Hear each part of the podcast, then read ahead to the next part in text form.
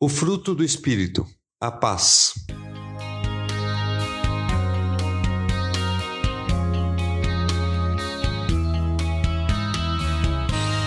Não andem ansiosos por coisa alguma, mas em tudo, pela oração e súplicas, e com ações de graça, apresentem seus pedidos a Deus.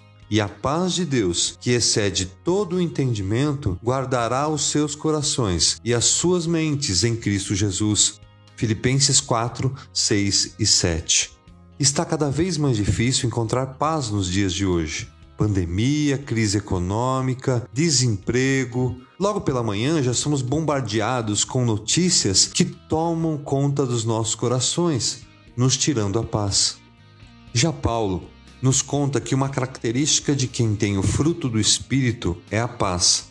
Ou seja, quem permite que sua vida seja controlada e cheia do Espírito Santo de Deus encontra a verdadeira paz. Mas talvez você possa se perguntar se Paulo diria a mesma coisa se estivesse vivendo em nossos tempos. Será que ainda encontraria paz em meio a uma pandemia? Realmente, Paulo não viveu o que vivemos hoje. Mas lembre que ele foi perseguido, torturado e provavelmente morto nos tempos do imperador Nero. E isso não porque era de esquerda ou de direita, mas pelo simples fato de pregar que Jesus Cristo era o Messias e o reino de Deus. Será que de manhã, quando ele acordava na prisão em Roma, depois de ser açoitado e humilhado, encontrava paz nas circunstâncias em que vivia? Claro que não. Entretanto, ele sabia que a paz não se caracteriza pela ausência de lutas ou adversidades circunstanciais, mas pelo discernimento e controle emocional diante de situações que trazem angústia, dúvida ou medo. A paz que ele encontrava em Deus era muito diferente do que as pessoas que não vivem cheias do Espírito Santo de Deus entendem como sendo paz. Isso porque esta paz é gerada pelo consolo do Espírito Santo, pela transformação que nós recebemos ao acertar o fato de que Jesus Cristo é o nosso único Salvador. Quem nunca sentiu paz em ver uma linda paisagem em uma viagem inesquecível, onde você pode se desligar do cotidiano e das turbulências da vida? E sim, essa paz é maravilhosa e deve ser aproveitada. Mas não pensem que poderá levá-la na mala de volta para casa. Todas as coisas que tiram a nossa paz estarão nos esperando.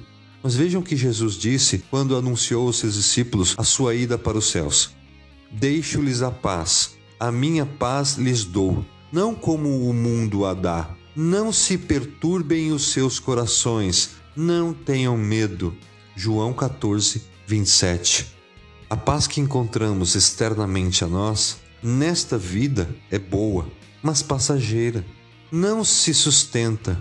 Entretanto, a paz que é produzida pelo Espírito Santo de Deus para aqueles que, como disse, confessam Jesus como Salvador e doador da fé, esta sim é duradoura. Outra consequência maravilhosa da paz que encontramos em Cristo é a unidade com outras pessoas que também têm o fruto do Espírito. A natureza humana é naturalmente voltada para a guerra, para a divisão, pois se preocupam apenas com si próprios. E isto é decorrência do pecado que habita em nós. Acontece que isso tira a nossa paz. Quando o Espírito Santo habita em nós, negamos a nossa própria carne para buscar uma vida de santidade. Com isso, também devemos buscar a paz que excede todo o entendimento e viver em harmonia com nossos irmãos. Que a paz de Cristo seja o juiz em nossos corações. Visto que vocês foram chamados a viver em paz, como membros de um só corpo, e sejam agradecidos. Paulo aos Colossenses, capítulo 3, versículo 15. Portanto, a verdadeira paz é aquela que frutifica dentro de nós para fora. Portanto, só poderá ser vivida através de uma entrega total a Deus confiando totalmente no seu amor e no seu cuidado por nós. A paz de Deus é aquela certeza dentro de nós em saber que Ele está no controle de tudo, que as nossas vidas estão em Suas mãos, mesmo quando as circunstâncias ao nosso redor falem o contrário. Lembrem-se, assim fixamos os olhos não naquilo que se vê, mas no que não se vê, Pois o que se vê é transitório, mas o que não se vê é eterno.